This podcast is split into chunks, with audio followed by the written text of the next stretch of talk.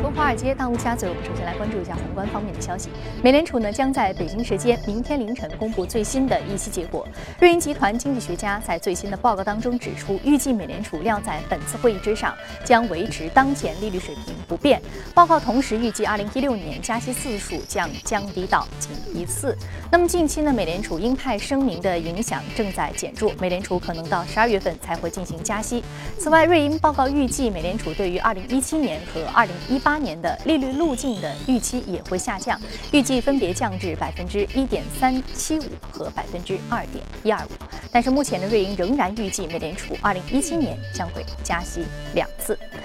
澳大利亚央行二十号发布了九月货币政策会议纪要，呈现较为中性的立场，但是呢，对于经济预期是比较乐观的。澳大利亚经济学家表明，金融稳定成为澳央行的政策目标之一。那总体而言，目前该行降息的紧迫性下降。其强调，不认为现在有任何的证据指向澳央行会在十一月降息，利率呢将在接下来的几年都保持稳定。全球贸易疲态尽显之际，欧洲央行表达对于未来贸易前景的悲观看法。在周二发布的经济导报里呢。欧洲央行称，进口增速与全球 GDP 增速的比例在过去五年间维持停滞的状态，很可能会在未来几年维持在现有的水平。那么，展望未来，欧洲央行认为，过去促进贸易的结构性发展变化，比如说运输成本下降、贸易自由化等因素，对于贸易的支持力度减弱，贸易活动逐渐转向新兴经济体的预期仍然将会持续。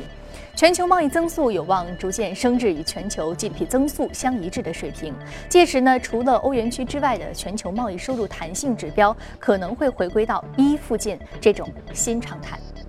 摩根斯丹利在周二发表的研报当中表示，作为一个老牌的经济强国，德国2017年将不再是欧元区经济增长的领头羊。德国是欧洲最大的经济体，并以技艺超群的制造业基础以及巨额的出口盈利而备受称道。但是呢，摩根斯丹利欧洲首席经济学家巴切周二表示。德国引擎可能出现了故障，受到外部因素的影响。预计德国明年 GDP 增速将从今年的百分之点五降至百分之一。他认为，英国脱欧使得欧盟面临着严峻不确定性因素，可能使得贸易导向型的德国经济受到比其他国家更加严重的冲击。美国商务部周二发布的报告显示，呢美国八月新屋开工环比下降百分之五点八，经季节调整之后的年化总数为一百一十四万栋，低于市场预期。营建许可量下降百分之零点四至一百一十四万栋，主要是由于多户住宅营建许可量下降百分之七点二，但是呢，独栋住宅的营建许可量飙升百分之三点七，预示着住宅市场的需求依然稳健。好，刚刚我们浏览完了宏观方面的消息，接下来我们再来关注一下美股三大指数隔夜的变化情况。我们看到美股三大指数呢是全线上涨的，道琼斯工业平均指数微涨百分之零点零五，纳斯达克综合指数上涨百分之零点一二，啊标普五百指数也是微幅上涨百分之零点零三。好，接下来我们再来关注到的是第一财经驻纽约记者葛维尔在收盘之后给我们发回的报道。早上，主持人，美联储议息会议于周二召开，周三将会公布会议声明。美联储主席耶伦也将召开新闻发布会。目前，交易员对于周三宣布加息的预期呢，已经降低至百分之二十以下。与此同时，巴克莱和法国巴黎银行的经济学家依然认为，美联储可能会在明天给市场一个惊吓或是惊喜的加息。巴黎银行的经济学家就认为，对于加息，其实没有一个所谓的完美的时间点。虽然过去九个月的时间里，全球金融市场动荡，一系列的经济事件频发，令美联储再三推迟加息的时间，但是总体来说呢，美国就业市场继续强劲的复苏，美联储常规化货币政策的窗口依然存在。而隔夜，美国公布的经济数据显示，新屋开工数和营建许可不及预期，也是近期又一利空的经济数据，某种程度上进一步强化了交易员对于美联储将会在明天继续按兵不动的预期。主持人。好的，非常感谢郭尔给我们带来有关于市场观点的汇总。那这里是正在直播的从华尔街到陆家嘴。刚刚我们看到三大指数全部都出现了一个上扬的表现。那么其中标普五百指数呢，未来可能预期还会创出一个新高。那么在这其中，数字化医疗设备、生物医药板块能不能成为其主要的一个助推动力呢？在宏观方面，我们将和您首先来聊一聊这方面的话题。马上进入到今天的节目。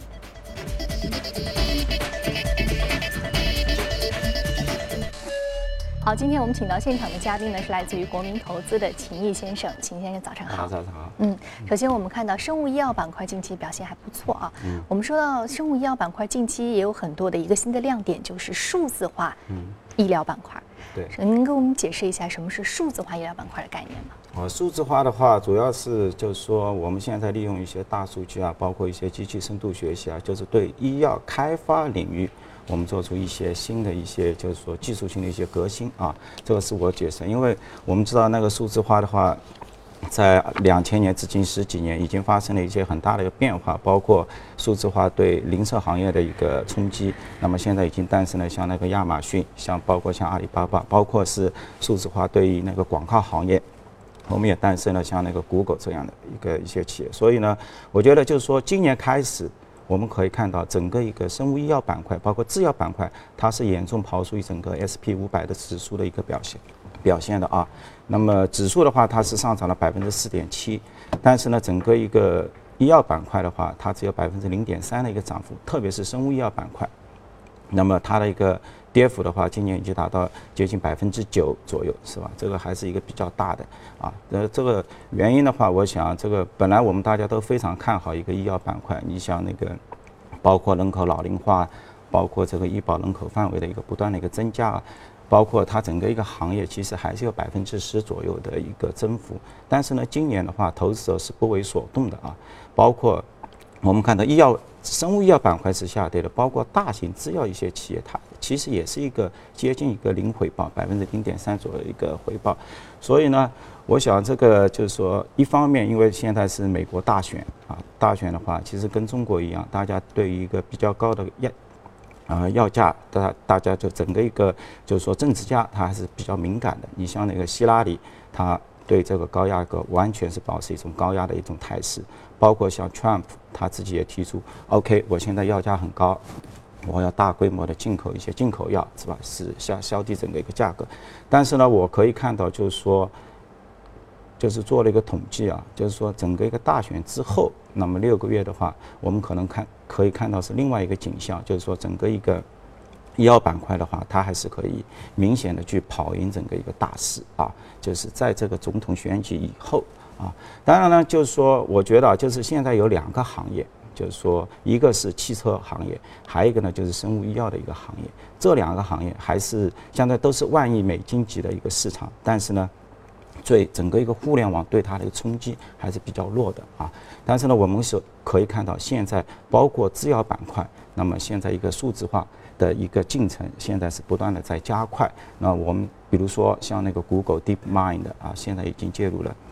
那么他获得了在跟美国一些医院合作，拿到了一百六十万病人的一些数据啊。那么包括像那个 Watson 那个 IBM 的一些，就是说它的一个就是一个计算模型啊。那么包括像我们后面看到的那 Human 那个 Longevity，就是一家创新类的公司。那么像它那个 B 轮的融资的话，现在已经达到两亿美金啊，估值已经达到十亿美元了。那么就是说结合一些。啊，就是计算模型，包括深度学习，包括对你的影像、对病人的一个基因的一个精准医疗，那么做出一些新的医药开发的一些程序。所以我觉得就是说，这个板块还是还是相当值得期待的。因为你说一个制药板块，它本来是一个四千亿美金左右的一个年销售，其中有一千五百亿都是用于一些研发的。但是在过去几年，我们看到这样的一个每一年的一个新药的一个速度，大概是在二十八列左右。那么现在如果有这些深度学习机器，呃，就是说像那个大规模的计算机程序出来之后，那么这样的一个新药开发的这个推出的新药的推出的速度可能会加快，每一年的话估计会增加五列左右，这对一个行业的话是有一个比较正面的。同时，那么整个一个研发的一个流程的一个就是说改变，包括大量的病例，就是说大量大的一个 big data 大数据进来，那么它一个整个一个研发的一个时间。包括它的一个成本都会急剧的一个下降啊，所以呢，就是预估的话，你像一年的话，可能在成本节约方面的话，我们可能达到有接近两百亿美金左右啊。那么你按照现在整个一个行业将近十五倍左右的一个估值的话，那么也就是能够带来市值是有三千亿的一个增量。那么你现我们现在看到整个一个医药板块的话，大概是，呃。一点五万亿美金左右，那么你至少也可以涨百分之二十以上。那么这只是一个成本的降低，那还要带来新药的一个推出速度，那么带来一个新新增的一些销售速度，同样也可以推升一个板块的一个估值，是吧？所以。我还是蛮看好这个，就是数字化，包括这些对整个一个传统的一个制药，包括药物研发领域的一个推进的一个作用啊。嗯，我们说整个药物研发领域，我们一直说本身生物医药板块还是抗周期板块，那么现在有一个数字化的概念在里面，对于很多的投资人来说，它其实是对它估值的这样的一个提升是非常好的一个讲故事的点啊。我说说故事的点当中，如果一旦有互联网化和数字化，它的估值就水涨船高。对，那本身还有一些销售的收入，还有一些其他相对这个研发的专利这一方面的知识产权，所以说几方面综合在一起啊，还是有比较好的一个。对我们看到就是说，其实像过过去几周，从八月份开始，整个一个生物医药板块非常活跃啊，就是极度活跃，因为你想整个一个。S P 五百它进入的一个高位的之后，目前也缺乏一些新的一些亮点，嗯。啊，那么投资者呢选择了，包括一些主力机构，他选择了这个生物医药板块，小市值，特别是十亿美金左右的，他们开始攻攻击啊，因为整个一个板块从去年开始它也是刨输的八点八，那么大家也找到一些理由，因为现在目前的一些大型的制药公司，包包括吉奥利的，包括最近非常呃明星的这个 L。埃尔健啊，他手中都有大量。埃埃尔健的话，他现在手里有四百零五亿美金的现金。他刚刚把他自己的生物医药板块卖给了 Teva，拿到了四百亿美金。他需要一些大大规模的一些收购。去年的话，跟那个辉瑞的一千六百亿美金的一个收购，他失败了。所以现在他还是需要有一些小型的这些收购来弥补。大型收购做不了，但是我们可以在小型一点收。所以我们看到昨天他宣布十七亿美金收购了那个。逃避了啊，就是做治疗一些非酒精肝的，呃，一家企业。然后到了晚上，他又宣布五千万美金收购了一家是叫阿肯的啊。所以可以看出这些制药公司非常急迫。然后的话，对于一些关键领域，像非酒精肝治疗，这因为这个领域还是比较大的，影响美国人将近是有百分之二到百分之五之间的一个人口的话，它是有这种非酒精肝的这样的一个呃慢性疾病，是吧？所以市场还是蛮大的。容量的话大概三百多亿美金，是吧？所以呢，我觉得包括你像那个吉奥利的，也在那个摩根斯坦利的那个科学大会上，他也宣布，就是说我们要做一些收购啊，就是说除了自己的自自身的一些科研团体，你像那个雅培，他自己有七千名科学家，但是从过去几年以看的话，整个一个体制内的这些研究所，它并没有一些新药，所以这些传统的这些药商，它必须要借助外部的一些创新的一些团队来做一些，就是说其他一些药物上的一些布局，是吧？所以有了大药厂现在有充分的一个现金，包括这些五亿到十亿美金的这些企业，他们大量的也进入到两呃临床二期，是吧？所以。也是在各个领域的话，也是有一些比较积极的一些医疗的一些研究成果，所以促进了这八月份以来整个一个生物医药板块的话，相对来说的一个保持一个活跃度啊，非常活跃啊。嗯，确实，八月份到现在为止，一共过去了。有快将近两个月的时间了啊，那我们说生物药板块一直表现比较亮眼，除了刚刚我们说到本身的这个市场方面的原因，还有很多它本身行业的特性，也确实值得大家长期的去关注的啊。好，这里是正在直播的从华尔街到陆家嘴，接下来我们来关注一下各位领涨的板块和个股分别是什么。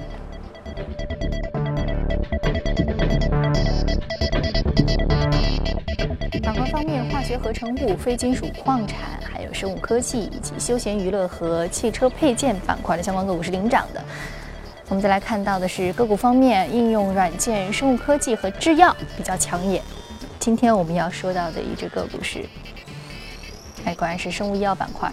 上涨幅度达到了异动的一个巅峰值，达到了百分之七百二十点八九，目前的价格是三十八点九一美元每股。这个逻辑还是跟我们刚刚梳理的是一样的。对，嗯，因为这个的话，就是说，昨天二检宣布收购这个非酒精肝治疗的这个企业啊，因为我们所关注的就是它给出的溢价非常高，这个溢价的话接近百分之五百，我应该统计一下，从一二年至今的话是最高的一个，就是说给出的最高的一个估值啊。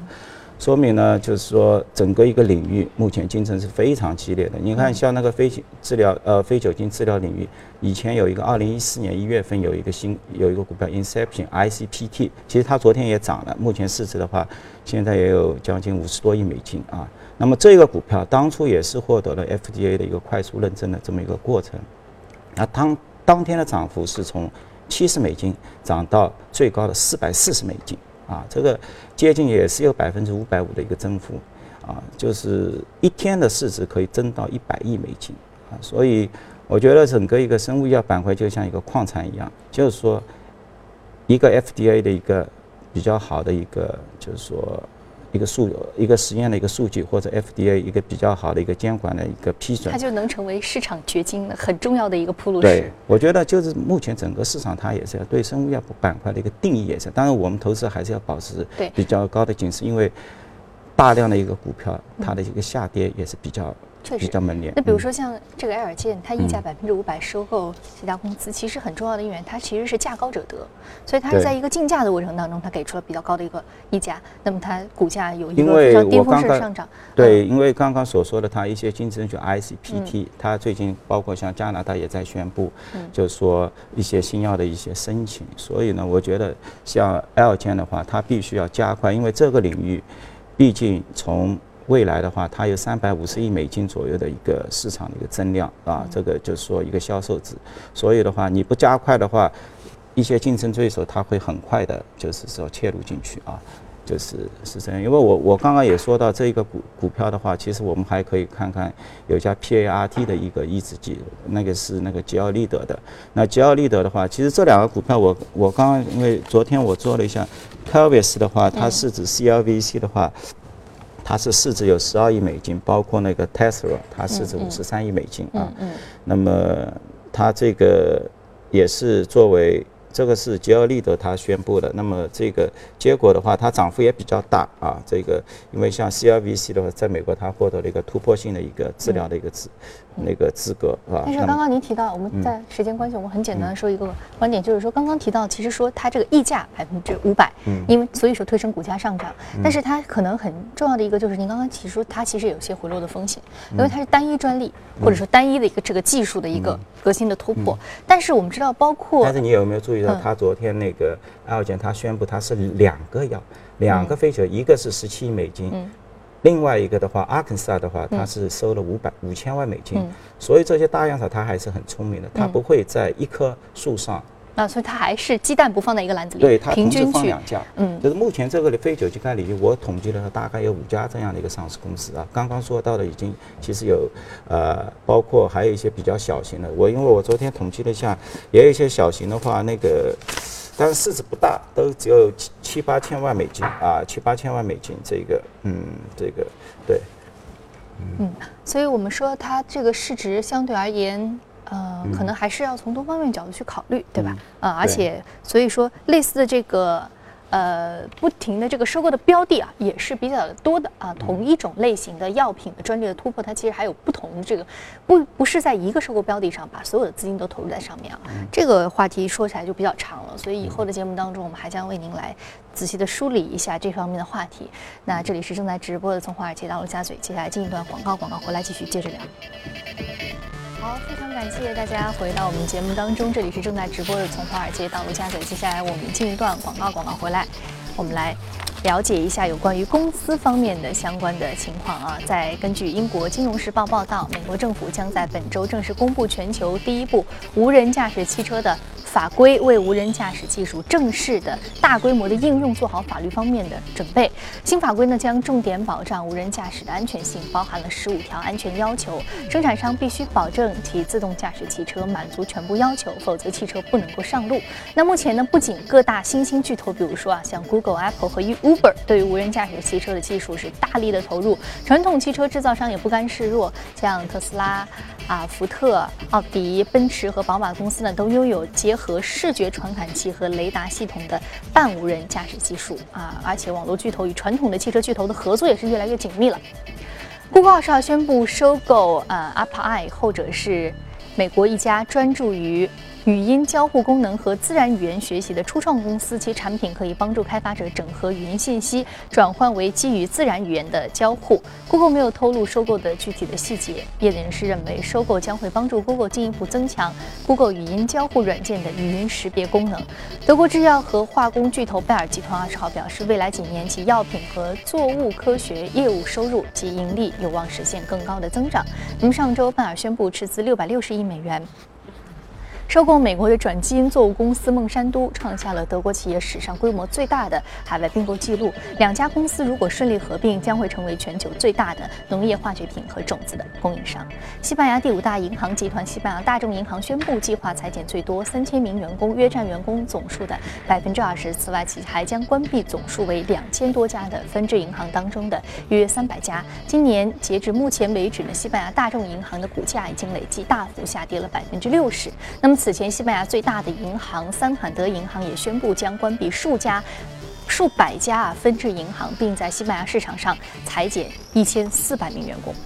丰田汽车中国投资公司日前向国家质检总局备案了召回计划，将召回部分进口。雷克萨斯汽车根据该公司统计，中国大陆地区共涉及约十四万辆。丰田汽车将为这些车辆免费更换副驾驶的空气囊、总成或者是气体的发生器，以消除缺陷。好，刚刚我们浏览完了公司动态，我们再回到资本市场，和嘉宾聊一聊。今天重点说一说汽车板块啊，尤其是新能源车。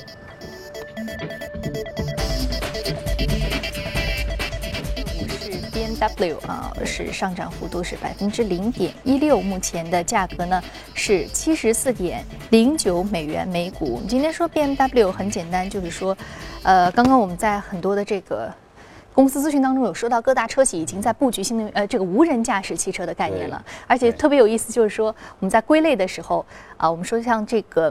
Uber 它是新。新型的这个互联网公司，新型的介入到无人驾驶技术的互联网公司，但是我们说还有一些传统的车企，我们把特斯拉已经归为传统车企了。那现在传统车企在发力无人驾驶技术、发力新能源技术方面，其实已经是已经走的比较的比较的中部了。虽然没有像这些新的公司那么亮眼，但是它厚积薄发的实力确实是不容小觑的。对，就是说，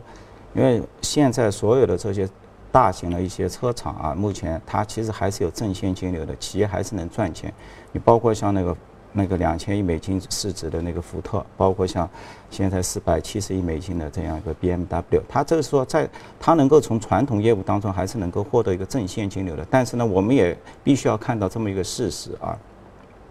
整个一个丰田汽车，它用了七十二年的时间，它才累积到现在两千亿美金的一个市值。但是回过去。我们把这个丰田汽车一年一千万辆的这样的一个汽车的产能，包括它的，就是说驾驶的时间，现在同样的一个 Uber，它只用五年的时间，它就达到两千亿这么一个水平啊，市值还没到，但是呢，同样的一个驾驶的一个里程小时数已经达到了，所以像这种创新类的公司的话，真的这个发展的速度是非常快的啊。那么我们今天为什么说那个就是说到那个 BMW？因为刚刚刚我们那个主持人也看到那个汽车上面顶部有这么一个。固态的一个激光仪啊，这是 call Energy 的，因为这家公司现在估值的话已经达到十亿美金了啊，这个就是有了它，那么我们这汽车的一个顶部的话装上这个固态的一个激光扫描，那么你相相当于这个汽车长了一个眼睛，这样是吧？所以呢，一些创新类的一些公司也不断的给这个行业的话带来一些比较新鲜的一些因素啊。那么现在看到一个 BMW，我要 BMW 的话，它估值是比较低的，现在的话一个八倍的一个 PE 啊，这个还是。包括它在运动系列的话，其实在全球我们都能够看到它的一个市场的一个份额啊。当然，我也跟他总结了一下，就是说我们把那个 BMW 跟那个特斯拉放在一起啊，因为这特斯拉其实也是在运动车系列啊。可以看到过去几年，其实对于我们一些对冲基金而言的话，比较好的一个配对交易，可能是把 BMW 跟特斯拉放在一起啊。每次特斯拉有一些新型车款的一个推出。都会导致 BMW 的一个股价的一个下跌，而且非常明显。我在历史上统计有两次，每次的那个幅度都要超过百分之五以上。因为其实我们看到，在现在高端的八万美金以上，特斯拉已经是遥遥领先了啊，已经接近百分之三十的一个市场份额。因为它本身车的车型也少，然后车的定价都是超过这个数字。对，就是说。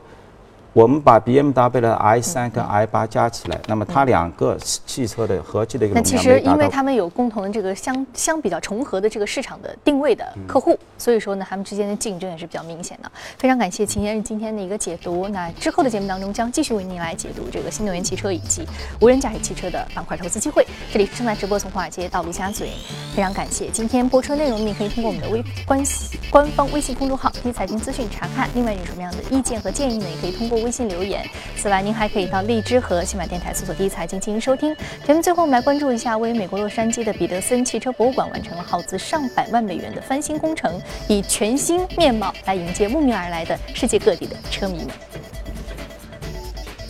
世界闻名的彼得森汽车博物馆近期进行的翻新工作耗资一百二十五万美元。从外观看，红色和银色的不锈钢结构充满未来感，十分博人眼球。